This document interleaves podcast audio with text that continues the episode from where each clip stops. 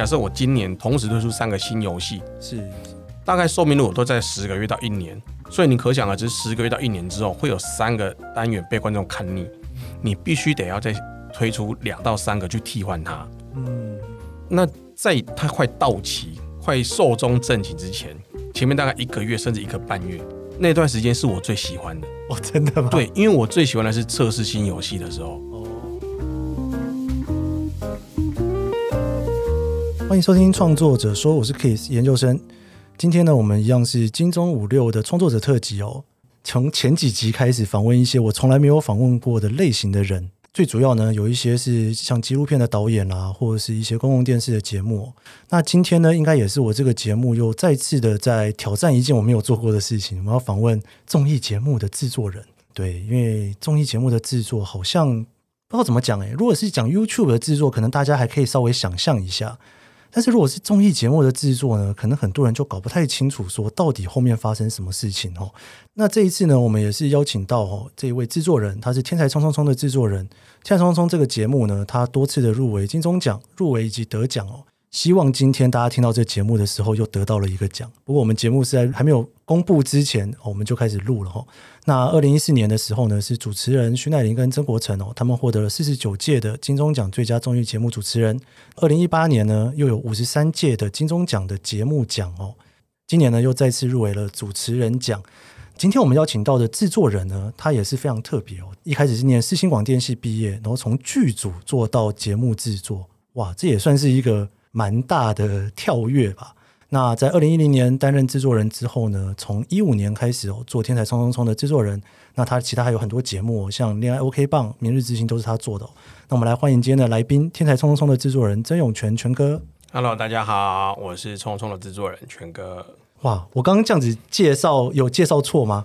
没错，蛮详尽的。其实不瞒你说，因为你们跟我要一些资料，我才开始回想。哎，我以前做过哪些事情？哦，是吗？对，因为一路走来，其实自己不会去整理啦，就是你不会去整理太多以前自己做过哪些节目的一些足迹。是是，所以刚好感谢你们。哎，不过因为你算是本科系出身的嘛，对不对？世新广电来做电视，好像非常的合情合理，非常合理。因为我的目标就是这个哦，因为我国中就很搞怪，然后上了高中又更搞怪。我因为我是屏东人。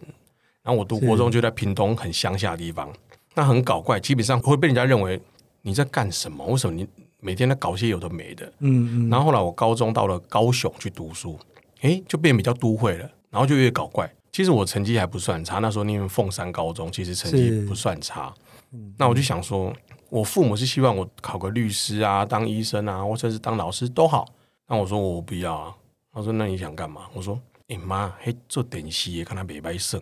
啊，哎，那个时候电视应该大家都觉得是一个很有趣的地方哦。对，因为那个时候是民国八十几年嘛，我读高中的时候，民国八十三、八十四年，因为那时候只有三台，对，所以那时候的电视其实是很繁荣的，是荣景。然后呢，我就想说，哎，那这个科技这个行业很像蛮有趣的，但我其实我不知道这个科技这个行业在干嘛，只是觉得很像很有趣。嗯，那我就问我高中的老师说。那个大众传播科系啊，按哪一个学校最好？他就告诉我啊，正大广电。哦，我就看了一下联考分数的落点，我说，哎，老师，这个我考不上。哎，你还没有考就签证书了吗？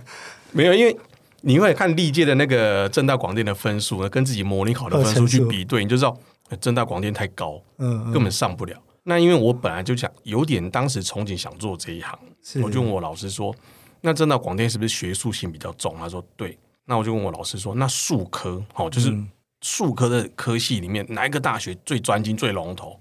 他说：“就世新啊。”我说：“可是世新是私立的，我联考的分数其实会超过世新很多。”是是，那我也不管，反正其实我是不顾父母反对，我就填了世新广电。哇，这个在当时算是选系不选校，算其实蛮前卫的。对对，那个时候应该是选校。不选系比较是主流的想法，对不对？没错，当年那个年代是选校不选系，就是你只要能上台大、政大、清大、交大，对，什么系都好。你就是说啊，我儿子是政大的，我儿子是清大的，啊，什么烂科系你不要讲就没事。嗯，别这么说，每个科系都有它 都有它非常伟大的地方。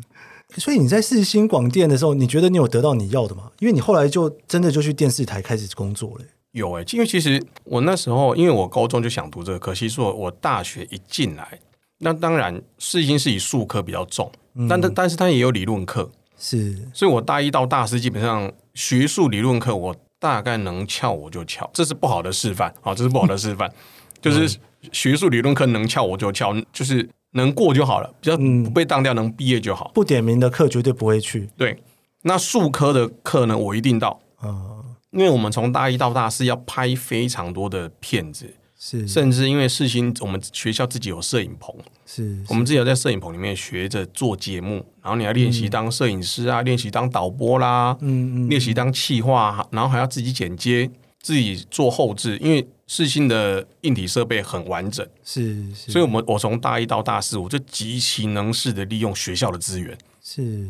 等于就是满足我自己的基本功，为了。要踏进这一行，但是你毕业之后，你没有选择去做电视台的节目，你是选择戏剧嘛？对不对？没错，一开始那是误打误撞啦。嗯嗯，因为那时候只是觉得说想走进影视产业。嗯，那影视产业电视节目那时候不得其门而入。当然，大学的时候有去攻读一些节目，嗯、但是到我毕业之后呢，那些节目刚好都没有缺人。那有一个学长在剧组就当常务。然后他就说：“哎，学弟，你要不要一起来拍戏？”那当然，在我印象中，我觉得，哎，拍戏也是我们所学的领域之一。嗯嗯。那我觉得也蛮不错的，也会拿摄影机。对。然后，因为我我们大学我们自己也要拍剧情片。嗯。那有涉略过，所以我觉得，哎，也 OK。进去之后才发觉，哎，你，跟大学拍片怎么差那么多？设备应该就会有差，对不对？对。然后组织也有差，组织差很多。嗯嗯嗯。因为我们自己拍片，在学校拍剧情片的时候。基本上就是你拍一拍累了你就休息了，嗯嗯，maybe 不是我累了，maybe 是别的同学累了，任何一个人累了，对，任何一个人累了说，哎、欸，我们今天拍了，maybe 差晚上九点半哦，说，哎、欸，累了啦，我们今天这样收工了，好不好？嗯嗯，那因为当时只是作业嘛，你觉得说那就收工啊，反正只要最后剪得出来能过就好了，能毕业就好了，对对。但是在业界的剧组工作没有这种观念，就是要拍到好。你一个 cut 导演不觉得不 OK，就再拍、再拍、再拍。对，业界里面应该只有导演累了可以休息，其他人累了都不行。对，但是说实在的，因为我那时候跟了两档戏，我还真没看过导演在现场喊累。导演真是个奇葩，导演这种职务的人真是奇葩，完全不会累。对，所以导演不累，等于说永远都不用下班了。对啊，我们一直在等导演什么时候会累，然后他就永远不会累，然后我们就。一直喝提神饮料，你们是要安排某一种活动让导演累一点？哎呦哎，那时候拍的有一档戏叫《紫藤恋》的时候，那是纯外景的戏，然后是单机拍摄。嗯嗯，因为现在很多戏会可能两机、三机拍摄，然后当时是单机拍摄，就跟现在拍电影一样，就单机拍摄，所以很慢。那当时我们剧组有分两组，A、B 组，等于是譬如说我 A 组，现在导演在 A 组这边拍戏。那我可能在 B 组负责橙色另外一个景，嗯嗯、比比如一个在三支，一个在十定来讲。那拍完之后呢，A 场地的演员先收工，然后换另外一批演员在 B 场地。但是导演呢，好像从 A 赶到 B。哦、但是我其实我们是两组人哦，但同一个导演哦，我们就想说这样你会累吧？诶，他不会累，不会累。所以就是一直拍下去。你拍了多久的剧组之后，后来才决定要改去做电视棚内的节目啊？大概一年出头吧，两档戏加起来大概一年出头，这么快？对，因为嗯，在这两个剧组的过程中，其实前面一两个月我是很开心的，因为什么？因为跟你自己所学的是很符合的路线，是。但是边做就开始边想，越想越不对，因为在剧组的时候，其实你有再多的 idea，其实没有用，你就是听导演的，听副导的，是。再来还有一个谁能做决定的编剧，嗯，编剧怎么写你就怎么演怎么拍，对。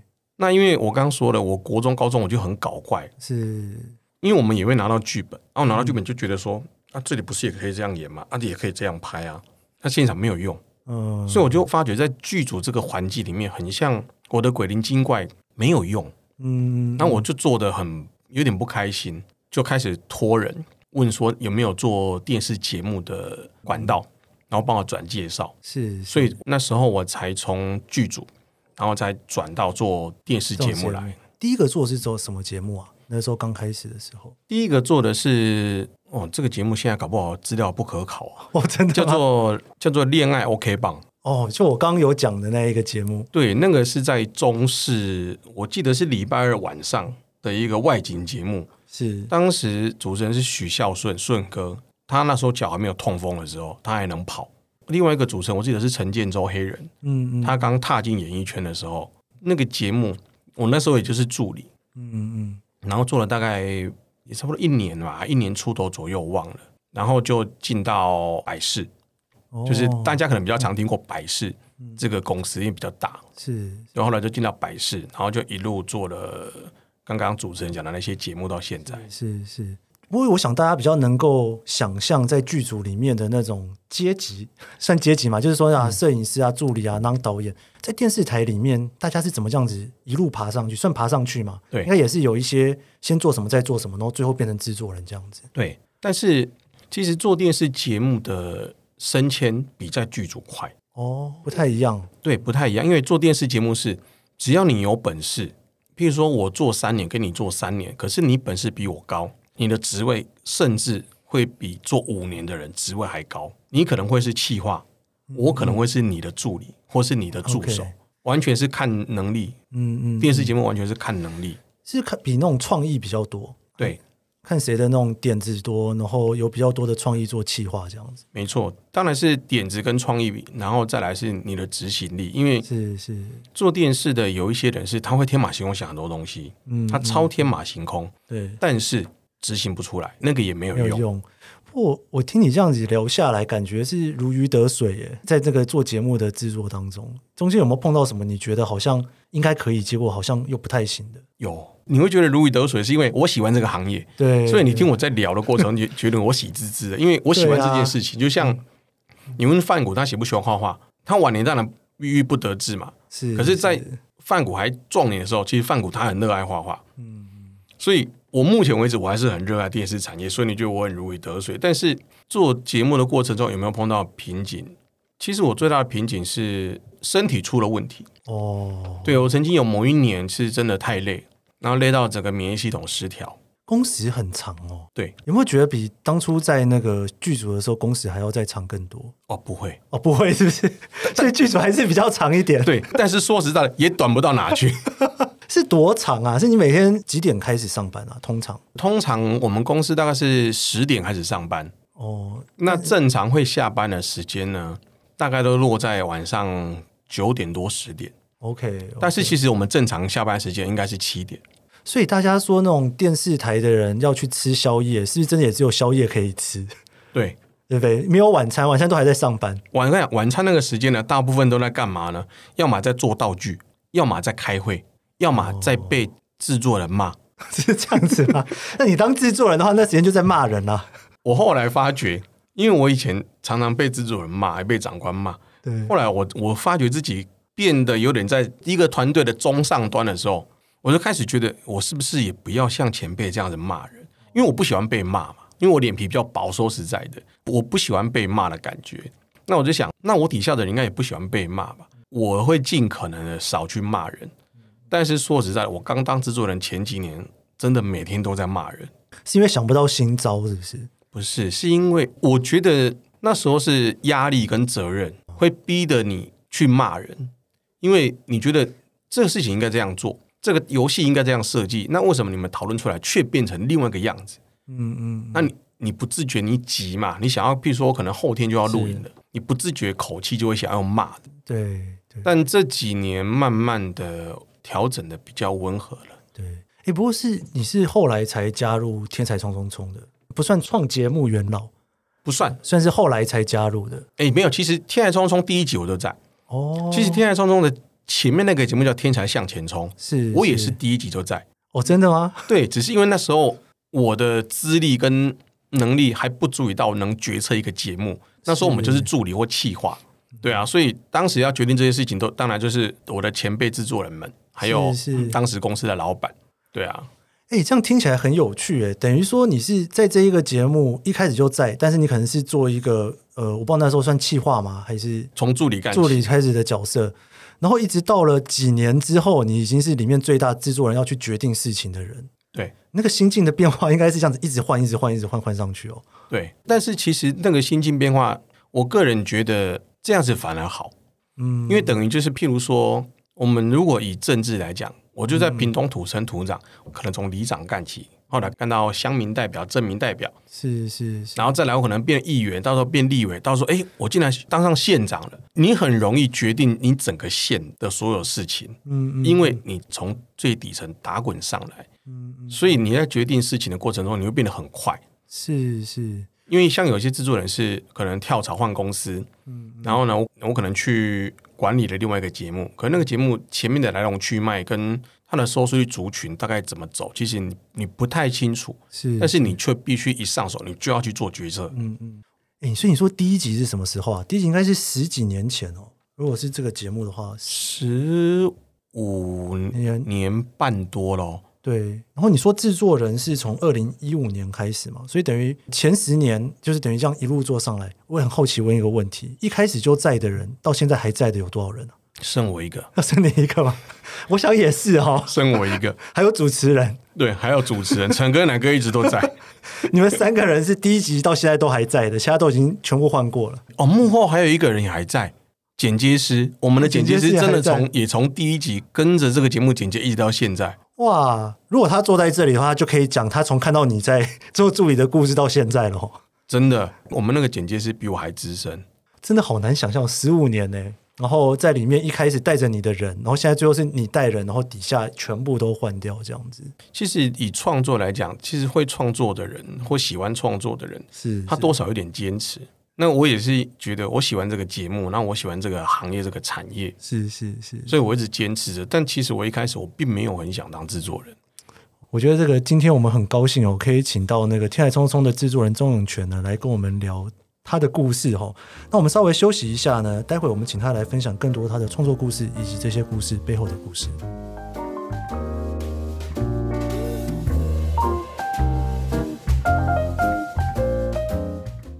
Hello，是 Keith 研究生，你现在在收听的是《创作者说》，每一集节目我会邀请一位创作者来跟我们聊聊他的创作故事。我们邀请过畅销作家。导演、编剧也邀请了创作歌手、布洛克、YouTuber、Podcaster 来一起讨论对于创作的想法。你可以在 Apple Podcast、Spotify 收听，也可以追踪研究生脸书专业。我会分享每一集节目录音后的心得，也可以留言告诉我你的想法。创作者说每周四上线，欢迎你跟我一起探索这些故事背后的创作故事。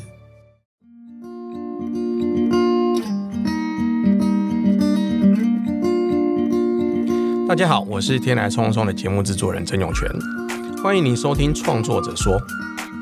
我觉得创作就是让自己的作品与生命产生一点意义，然后在别人的生命中留下一点记忆与回忆吧。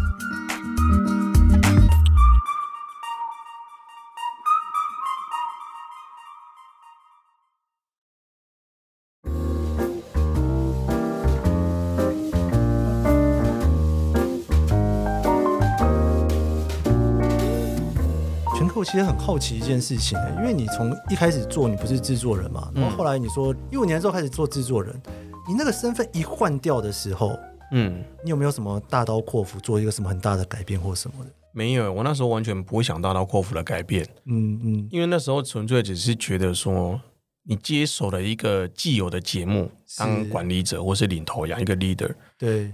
我只想稳住当时的节目而已，嗯，至少不要做的比前几任制作人差，嗯，那你当然也不是比较的心态，总觉得说，那前几个前辈把这个家业，嗯，交到你手上，那他们有更宽阔的天空去飞翔，那你总不能把原本前辈给你的家搞砸，所以我当时只是想稳住就好，我并没有想要大刀阔斧的去做很多事情，压力很大哎，刚 刚这样听起来，压力很大啊，压力很大。第一个是电视台会给你压力，对。因为，譬如说，前两任制作人做的成绩已经挂在那里给你看了嘛，嗯，那现在换你喽，曾先生。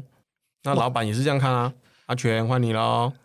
那你底下的那批人也在看你啊，全哥现在换你了。哇，这个被你描述起来压力真的非常大。因为我会问这个问题的原因，是因为你刚刚有聊到说，其实你也有很多自己的想法，很多点子嘛。那当然，我相信从做助理慢慢做到企划，你应该很多点子都已经放进去了。嗯，对。但是做到制作人的时候，反而不用再放点子了，要。还是要对不对？还是要。对。当到制作人的好处就是你想干嘛就可以干嘛，因为当企划的时候呢，嗯、因为做不管是任何一个领域的创作者，嗯，他一定有某部分的主观跟个性的主见。所以我当企划的时候呢，我觉得这个 idea 不错，但我的制作人 maybe 不，他不觉得这个 idea 好，嗯，或是他只接受一半，是是。但是当你自己当制作人的时候，你就可以决定，有点像空降一个 idea，有点没不是有点像你去吃饭，你跟爸妈去吃饭，你点什么由爸妈决定，爸妈决定你吃满福宝，你顶多只能决定你要中薯还是小薯。但是当你开始自赚钱的时候呢，我要吃两块炸鸡餐。麦脆鸡，你就吃麦脆鸡。哎，真的上面没有老板了，是不是？有老板还是有？还是有啊？还是有。但是我们公司百事那时候老板其实还蛮开明的，他他只要求说，你制作的节目呢，不要偏离整个节目的宗旨跟轨道。嗯嗯嗯。嗯，那当然，电视台对收视率跟绩效会设一个标准嘛。是。你只要有绩效跟收视率的达标，那你的节目也不会偏离我们节目的主轴。是，基本上你爱怎么做，他都不太会管你。他甚至也不会说录影前叫我来开会，叫我提东西给他，他先审过才能录，完全不会。嗯，就是我爱怎么录，我觉得这样录对节目是好的。是，基本上他几乎都不太过问。可是如果说像是从助理开始到企划，慢慢到制作人，等于你要管的事情越来越多嘛。嗯。所以你就比较难去 focus 在一个小创意上，或者是一个小单元上，应该比较没有那个时间了，对不对？对，对，就是就你要顾全局的时间会更多。对，就是当了制作人之后，要开始顾很多非创作的事情，嗯，譬如说，哎，你的团队里面的人开始迟到早退啦，哦，然后谁的表现又不好啦，然后甚至有时候老板会觉得说，哎，那个同事是不是不好相处啊？那我们是要把他调单位啊？那我就觉得说，因为你是主管嘛，是老板一定叫你去处理这些事情。那这种就是非创作的。那嗯，这个事情也其实是我本意，我很不喜欢做的啦。我很不喜欢做这些事情，就是所谓的有关管理的事情。嗯嗯，因为管理其实是很无趣的。我其实已经不止一个创作者聊到想做创作不想做管理这件事情了，但是好像很难避免，对不对？因为尤其像你这种那么大型的节目，底下有多少人啊？我现在团队比较少了，现在团队连我在内才九个人，九个人，对，最多的时候有十四、十五个人。但是因为像你做这样子的节目，除了你要去管你的团队之外，你还要沟通很多人，像主持人啊、来宾那些，你都要等于要跟他有不不敢说要深交啦，但是一定都要有一些认识啊，有一些讨论啊。对，其实要做很多功课啦。譬如说，嗯、假设今天我想发潘若迪，我随便这样来讲。嗯可能就要做功课，他最近上了哪些节目？他最近的表现跟路线大概是什么样的风格？嗯，那我放在我这一集的企划里面，譬如说我假设我一集发个艺人，嗯嗯，那我希望这八个艺人各是什么样的角色跟表现？那潘若迪他适不适合放在这个位置？嗯嗯嗯，那我在我要去做一些功课，了解啊，潘老师最近怎么样？或是小钟最近怎么样？谁怎么样？是是，然后把它搭配出来一个最适合的组合跟内容。才能推进摄影棚去录。了解了解，我发现我刚刚漏了问你一个问题，我觉得要稍微补一下。我觉得可能很多听众朋友现在他没有看过《天才冲冲冲》，希望是都有啦。我们是不是稍微聊一下《天才冲冲冲》是一个什么样子的节目啊？它就是一个寓教于乐的团康节目。对，我，因为我看这个节目，我之前我有朋友问我《天才冲冲冲》的时候，我的第一个反应就是。大一的时候玩什么，里面就在干嘛。没错，就是很像这样的节目，对不对？对。所以说，因为它是一个很多人要一直玩游戏，一直玩游戏。因为玩游戏，我可以想象，我要玩桌游，我要打麻将，一定是找熟人来玩啊。嗯。所以等于我自己的感觉是，这个节目其实最后就是看一群熟人在玩游戏的感觉。对。但是事实上，那些来宾彼此并没有没有很熟，对不对？对。哇，这怎么办到的？好厉害哦！没有，所以这个就是必须得要我们团队里面有有一个职位叫通告。嗯嗯，他就负责发通告，是，是。那负责发通告呢？我的个性呢、啊，我会要求发通告的这个同事，你去帮我做一些基本的 research。嗯嗯嗯。然后你先告诉我，譬如说我刚举例的小钟啊，或 NONO 或潘若迪，嗯、他最近怎么样？是。然后呢，我跟这个通告的同事，我们来讨论。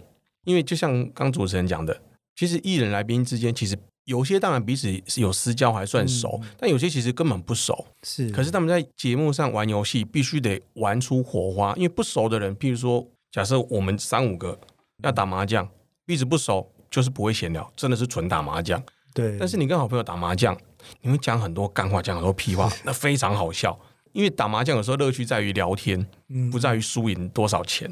是是，对啊，所以做这个团康游戏的节目难是难在把题目设定好之后呢，把人放进去。是因为其实这个节目的组成就五十五十，对，百分之五十是我们出的题目跟内容，嗯嗯，百分之五十就是艺人跟主持人他们自己去让整个场子吵起来。对，因为我们我们没办法 say。嗯，我没办法 say 说，哎、欸，这一题你要答对哦，啊，这一题你要答错哦，然后你哪边你要讲什么话，做什么效果？早期的综艺节目会这样，会这样 say 啦。嗯、但现在观众越看越精，他知道那是设计的，那是套路。对，对，但是你们的游戏也是一直在改版呢，就同一个游戏，可能玩个几年，甚至有的几个月，就会稍微加一点小规则，多加一点规则这样子。对，这都是被观众逼的。被观众逼的吗？对，所以观众朋友，如果你有在看《天才冲冲冲》。麻烦一个单元看久一点好吗？新单元不好想，新游戏不好开发。对啊，哎、欸，这个我就真的很好奇了，因为以前的电视节目你不会碰到观众嘛，嗯，但是现在像这节目都会放到网络上嘛，留言你都会看吗？会，所以那些留言大家讲的好的坏的，你每一个全部就直接刻在脑袋里面了。对啊，FB 粉丝团上面的，IG 上面的，YouTube 上面的，PTT 上面的，甚至。低卡的我上面我都会看哦。你会不会觉得现在这样子在网络上面有播节目，跟以前没有网络的时代差很多？有差，制作的方式或者是开会的方式都会不太一样，会不太一样。因为嗯，像我刚入行那时候，其实那时候有网络，但不盛行，不会像现在那么的可以及时知道观众的想法。嗯、所以那时候就是我们爱怎么做你就怎么看，对，观众不能喊口。观众是被动的，他是被动接收的，他看了很不爽，他也不知道怎么办，那顶多就是写封信寄到电视台。那早期电视台的柜台呢，常常我们有时候去中视去那里录影，那警官大哥说：“哎、欸，你们节目的信啊。”那通常收到的大部分都是爱慕的信比较多，嗯、很少投诉的，因为以前的人其实逆来顺受，是啊，我不想看我就转台就好了。对对。但现在的观众比较会表达自己意见，他不想看，他会依然会继续看。然后就上网批评你，就上网告诉你你们节目很烂，那个谁表现很差，笨的跟猪一样。那那些那个谁会很难过哎。哦，艺人看到其实有些真的会走心哎。嗯，所以我能做的就是尽量跟有时候啦，如果在网络上看到这些留言，我会尽可能的婉转的解释给他们。嗯嗯，因为像《冲冲冲》节目里面的游戏，如果听众朋友你们听过之后呢，你有机会，你有本事，你找几个你的三五好友，你就试试看玩我节目里面游戏。我跟你保证，你不会那么厉害。那个很难呢、欸，嗯、很多都很难呢、欸。对，那个有的我都觉得说，里面有几个艺人，我都觉得他们好像是那种怎么讲，在家里都在偷偷练的，为了要来上节目。对，有一些艺人，他们真的在家里他们会练习哦，因为他们练习是为了熟悉那个游戏的逻辑。嗯嗯嗯。嗯因为你练习怎么答题，进棚来录影，题目不见得是你练习的那样子。是，比如说注音符号来讲，你抽到 b，可是你进棚进来，你抽到了，你怎么办呢？对啊，你 只能靠你的反应嘛。对，他们只能靠反应。不过我这样听下来，其实这节目主持人的应该讲说他们的责任也蛮大的吼。他等于不管是串场，然后陌生人进来，不能说陌生人啊，就是比较不常来的人。他也要带他去认识环境的概念，然后比较熟的人，他协助他们交朋友，然后他们自己还要跳下去玩。他们这样十几年来，应该也是蛮辛苦的哦。很辛苦啊！其实当主持人啊，哦，其实很辛苦，就像主持人你一样，很辛苦。因为 还好还好，因为伸伸张所谓嘛，你进来，你每一次邀访的来宾，基本上有些可能是稍微有点熟识的，对。那有一些可能是素昧平生邀访的，是是，所以一定很辛苦啊。像陈哥、奶哥来讲，他们如果遇到比较不熟的来宾，他们自己就要拿捏说他要怎么开玩笑哦。因为《冲冲冲》这个节目是基本上没有人在看游戏，嗯嗯，都是看游戏犯错出糗之后后面那一段火花，那些互动，那些互动，那些互动，基本上发起发动的角色都会是主持人，是是。是。那譬如说，如果陈哥跟 NONO 比较熟，他当然口无遮拦，什么话都可以叼，那 NONO 不会走心。那今天如果来的是一个比较新人，嗯，那陈哥对他也不熟，也不知道他的抗压性能接受到多少，对对，主持人就会稍微 hold 一点力道。那他录完一段之后呢，通常我的做法，我会先去问那个来宾，我说：“刚陈哥稍微这样刁你，你还行吗？”如果跟我说还可以啊，全哥我觉得还 OK 啊，是，那我可能就会就跟主持人讲，他没事哦，甚至可以再 push 一点哦。那陈哥就会知道哦，那我下一段录的内容，我的力道我可以再放重一点点，是，他就比较会没有顾忌啦。不过应该大家会去上节目的，应该这样讲，因为通告艺人，我是觉得他们都很厉害啦，艺人就异于常人嘛。可以有办法这么活泼的在上面，然后各种那种感觉，他们应该大部分人也是预期到说在上面会受到一些攻击，或者是有一些可能会有点不太舒服的感觉去上节目的。其实多少都会，因为多少都会有。以这几年的游戏节目来讲，嗯，其实演艺人员通常不太会走心，走心的都是观众哦，真的走心的都是观众。譬如说。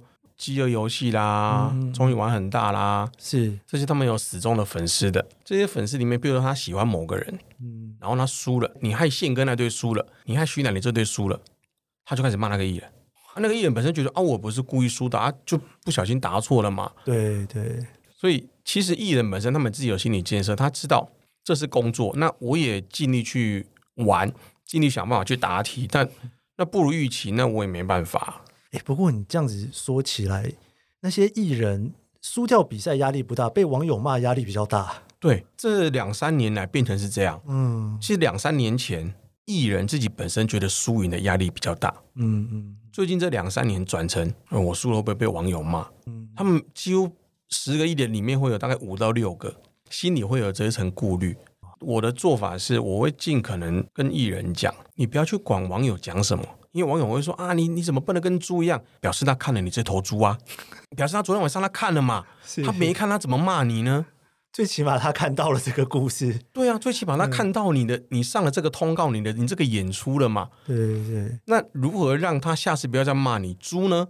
就是我下次再发你来，然后呢，拜托你答题能力提高一点点，但我没办法先泄题。对对，你就是让网友。哑口无言。你看我上次那个是偶然的？偶发的吗？我也可以很聪明啊！哇，哎、欸，不过你们游戏这么多，而且还在开发新游戏。嗯，我我还蛮好奇，问一个，就是你开发新游戏，你们是有什么样的过程啊？是会有一个什么脑力激荡的会议，然后大家提点子啦，然后什么做了还要测试啦，或什么？是有一个这样子的过程吗？哎、欸，其实差不多，差不多是不是？对，因为匆匆的游戏分两种，一种是大家集思广益，嗯，想出来的。那一种是我想的，丢给团队去测试。所以其实我们有一段时间，譬如说，因为每一个单元它会有固定的播出寿命。譬如说，假设我今年同时推出三个新游戏，是大概寿命如果都在十个月到一年。所以你可想而知，十个月到一年之后，会有三个单元被观众看腻，你必须得要再推出两到三个去替换它。嗯嗯。那在它快到期、快寿终正寝之前。前面大概一个月甚至一个半月，那段时间是我最喜欢的哦，真的吗？对，因为我最喜欢的是测试新游戏的时候哦。因为每天在公司，如果在测试新游戏，有点像什么，你知道吗？你不会觉得你在上班，嗯、你觉得很像带着九个人、十个人，在我们公司的大会议室，把桌椅全部推到最边边，中间留个很大的空间，那我们就来试。那我们也会试到走心。我们很多同事常常自己在那边玩，然后自己吵起来嘛。对，是游戏是到 key 不明的走心的，然后。互骂了都有哎、欸，因为输了不是啊？你为什么刚刚那样子？哦，我只是答错而已啊！你是白痴吗？然后就走心。我通常这时候我会担任旁观者，我就发觉哦，那你们会这样做，表示真的搬到电视上，艺人如果输了，应该也会这种反应喽。我就是要这种啊！哎，还是因为他们看了艺人那些反应，所以自己大概也知道可能会有什么反应。哦，你说我同事都在演是不是？也不是说都在演嘛，因为毕竟你常常这是他的工作嘛，所以他大概也知道说，好像这样子的效果应该要会是什么。对，也会有一点吧。对，其实就是模拟，嗯嗯，有点像譬如说手机或汽车一样，我们在研发嘛。对，我们就研发部门，我们先设想这个游戏应该怎么玩。嗯，但通常最初只会有一个点子啊。啊，譬如说，最近有一个新单元叫“说问解注”，嗯，就是只写注音的，每一个字注音的最上面，是是，然后叫你，你只能问，对，然后我我只能回答是或不是，然后你要猜出那个答案是什么，对对。那这游戏怎么来的呢？这游戏是有另外一个 podcast 的主持人，给幕后一道 spotlight 的主持人。嗯嗯，他以前是我同事，是戴戴尔大叔，他是我同事。嗯、他公司呢办了一个好像是圣诞节还是年终的交换礼物的那个活动。那他有个同事呢，他们就是说，那那大家这样哦，不能写说你要什么，你只能写注音的最上面。然后哈口换对，然后呢，大家彼此互抽纸条，抽到那个你就要猜。比如说我抽到 K 手这样，你写这个，你应该是想要这个吧？然后那时候他公司有个同事写了 b l m，嗯，他想说，因为他是一个还蛮喜欢打扮的同事，他就你们应该懂我 b l m 要什么吧？过了一个礼拜之后呢，有个同事抽到纸条之后开奖了，他收到一颗超大的菠萝蜜，他完全傻眼，他说：“哎、欸，我菠萝蜜不好买哎，一般水果摊很很难买菠萝蜜，我找了很久哎。”他说：“你不是要菠萝蜜吗？不是啊，那你要什么？我是要贝雷帽，贝雷帽。哎、欸，有没有觉得那个这、嗯、些通告艺人啊或主持人为了这个节目，大家的那个中文造诣都越来越好？对，对啊，因为你很多游戏。”我不敢说一半哦，可能有一半哦，都是其实跟语言有关哦。对，其实这是我刻意的哦。这个是我接手匆匆之后，我刻意有点想要这样做，因为那时候是我跟我公司的老板要扣上黄义雄先生，哦、他一直告诉我说，如果一个节目能够带给社会一些什么，那那个什么是什么？你要去想哦。嗯嗯。当你我就想要带给观众什么啊？那个什么是什么？那我就想啊，那到底是什么？那我就想，综艺节目带给观众的是什么？不就是娱乐舒压吗？嗯。后来他告诉我，这只是基本。那基本之余，你想再多给什么？然后那时候我就想了很久，我就开始发觉说，其实我自己也有那个现象，就是当你使用电脑跟手机久了之后，你会发觉很多字你不会写了，很多字的注音基本上你不太会打，你不太会念了。是，我就发觉语文的能力很像。有点退化，我个人也是，我个人也觉得我的语文能力很退化了。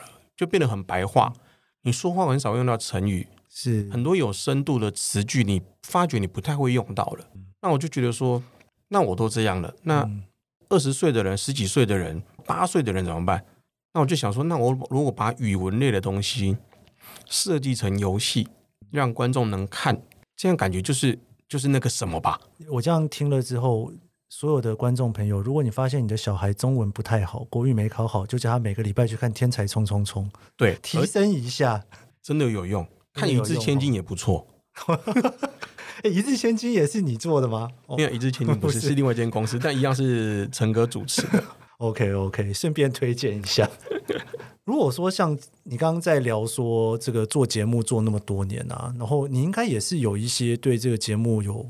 还是有一些想法在里面吧，所以可以改变一些什么，或者是先不管是不是更新的游戏啦，或者是有一些转变什么，你有想过要给他一些不同的火花吗？在之后，其实这个节目做到目前为止，我个人认为，如果以传统电视媒体来讲，基本上它的高度跟能量，其实差不多就是这样，嗯，差不多就是这样。那再来，如果有什么火花的话，只是期望说能不能。把它往新媒体网络去转换哦，但是并不是像现在的做法。现在做法就是，其实大部分的现在电视台电视节目的做法都是，我把电视上播完的节目原封不动的档案传到 YouTube 上面去。是是，但是说实在的，这样的做法其实对网络族群来讲，他就是挑着看，他也跳着看。对对，因为我们是用做电视的节奏跟逻辑在做那样子的 content 给你看。嗯，但是网络上。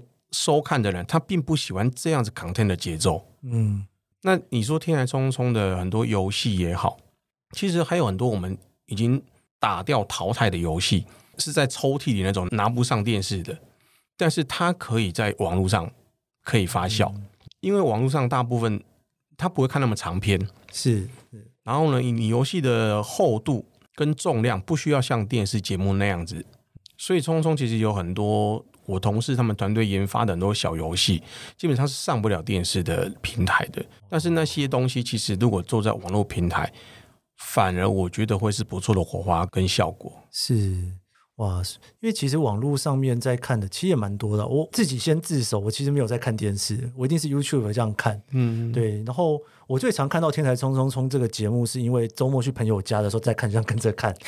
因为一个人看，我觉得太无聊了。我我不是很能接受一个人看《天才冲冲冲》。但如果有两三个朋友一起看，就觉得说，哎，好像还蛮好玩的。对，对不对？但整个那种娱乐感都出来了。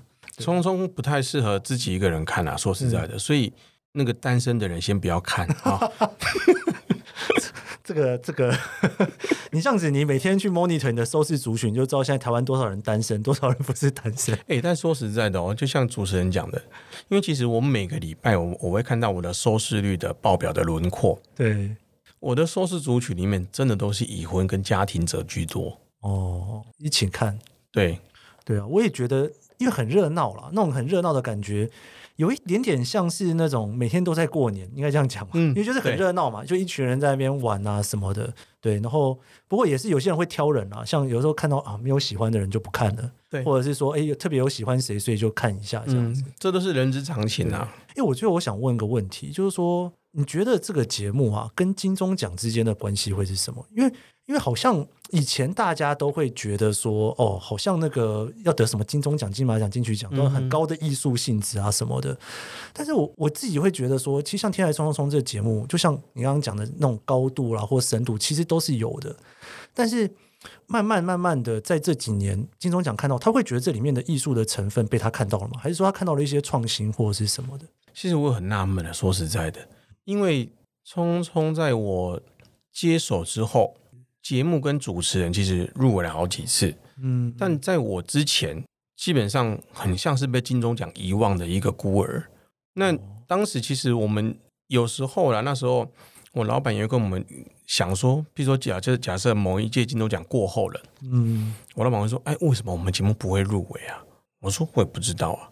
可是当我后来当了制作人，慢慢了解一些生态之后，我就发觉，哎，没有入围很像是正常的，嗯，因为每一届的评审都不一样。它并不是一个固定某一群评审在评比你这八年十年，嗯，他每一届的评审都不一样，他口味都不一样。是是，像《天才冲冲》主持人跟节目，我印象中入围过三次还是四次，三次的奖项都不一样。嗯，第一年入围的时候，我们入围的是报的是综艺节目奖，哦，然后隔了两年再入围，我们变综合节目奖。哦，对，奖项的名称一直在换。对，然后到后来我，我我们得奖那年，第五十三届那一年，哎，我们是益智及实境节目奖。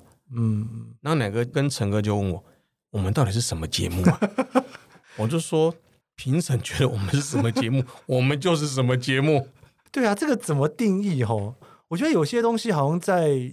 以前的时代所定义出来的，现在就是你很难用同样的方法去定义了。包括做节目，就电视上面的节目跟网络上面的节目，好像职称大家也都不太一样，也搞不清楚到底什么样的职称适合放在哪里。节目形态好像也是哦。对啊，所以你说，当然对幕后的做节目的幕后工作人员来讲，它是一种肯定啊。光入围是你，嗯、你就会很开心。对对，他得奖当然会更开心。是，但是开心其实就是那一两天，嗯、因为开心过后呢，你还是继续熬夜加班，还是继续做节目，你还是继续做你这个热爱的节目跟产业。对，你的薪水，你的未来的路会不会走得更好？其实也不尽然啊。说实在，它它不一定成正比啊。是是是，真的也是蛮辛苦的，而且大家很难去想象那一块哦，因为它比较不是那种你可以很很直觉的想到大家怎么在做事情的一种节目的形态。对，所以做我们节目幕后团队的工作人员的家人，嗯，其实很辛苦，嗯、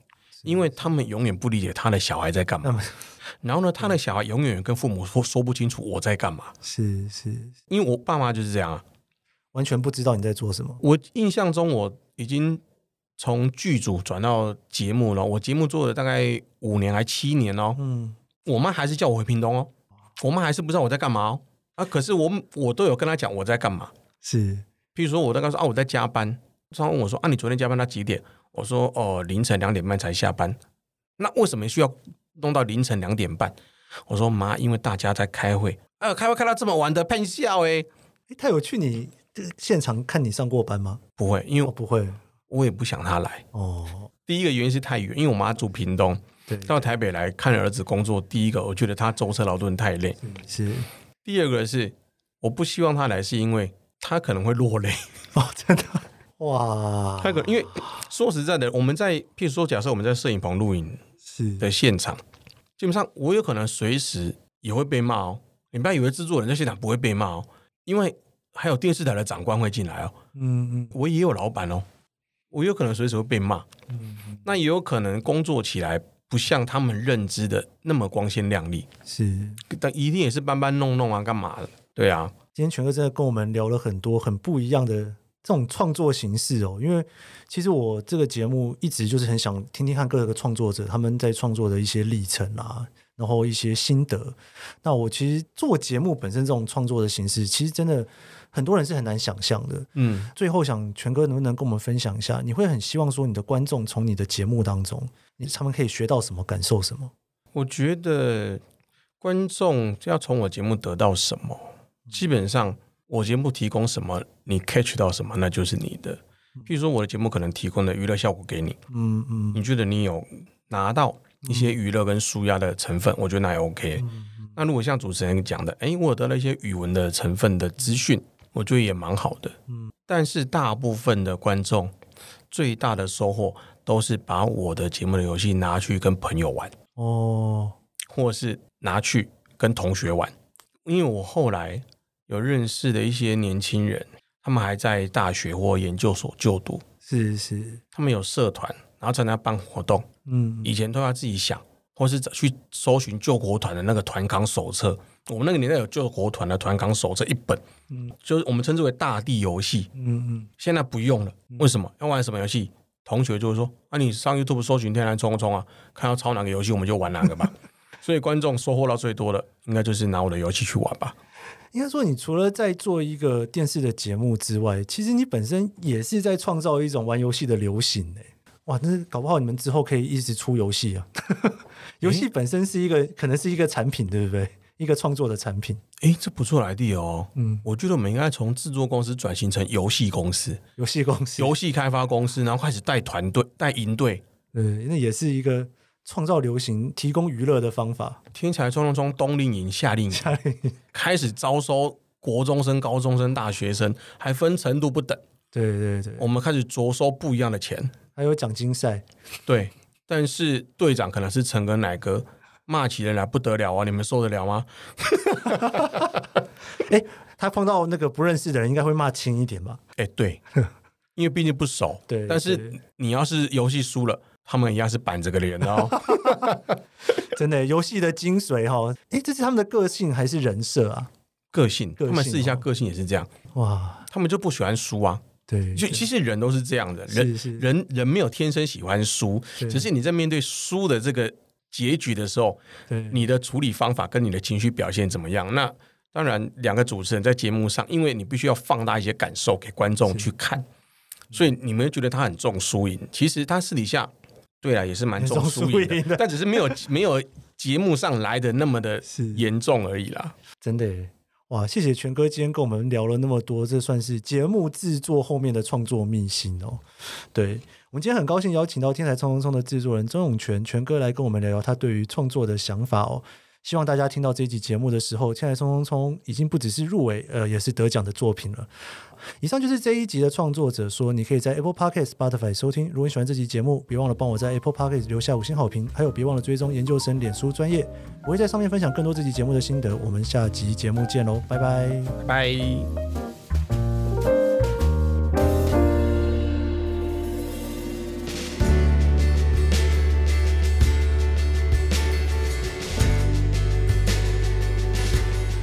听着制作人权哥开箱综艺节目的制作故事，实在是非常的有趣。录音当天，我们约在一个晚上的时间，这是我录创作者说以来第一次在晚上录音。录音结束后，权哥说他还要回去上班，让我深深的感受到，对综艺娱乐圈的作息是跟很多人完全不一样的。权哥聊到做一个节目，想要给观众一些什么的时候，他说娱乐是个大家所看到的事情。但在娱乐之外，是不是还有什么能带给大家呢？他想要在大家享受娱乐的过程当中，也能够让自己的语言能力能默默的有所提升。我想这应该是很多创作者随时都在想的问题吧。透过一种形式让大家喜欢自己的作品，又想要让大家透过作品默默地接收到创作者顺便带出来的价值观，进而传播出去。这也应该是很多创作者享受在其中的一种重要成就感吧。谢谢你收听这一集的创作者说，我是 Kiss 研究生，我们下期节目见。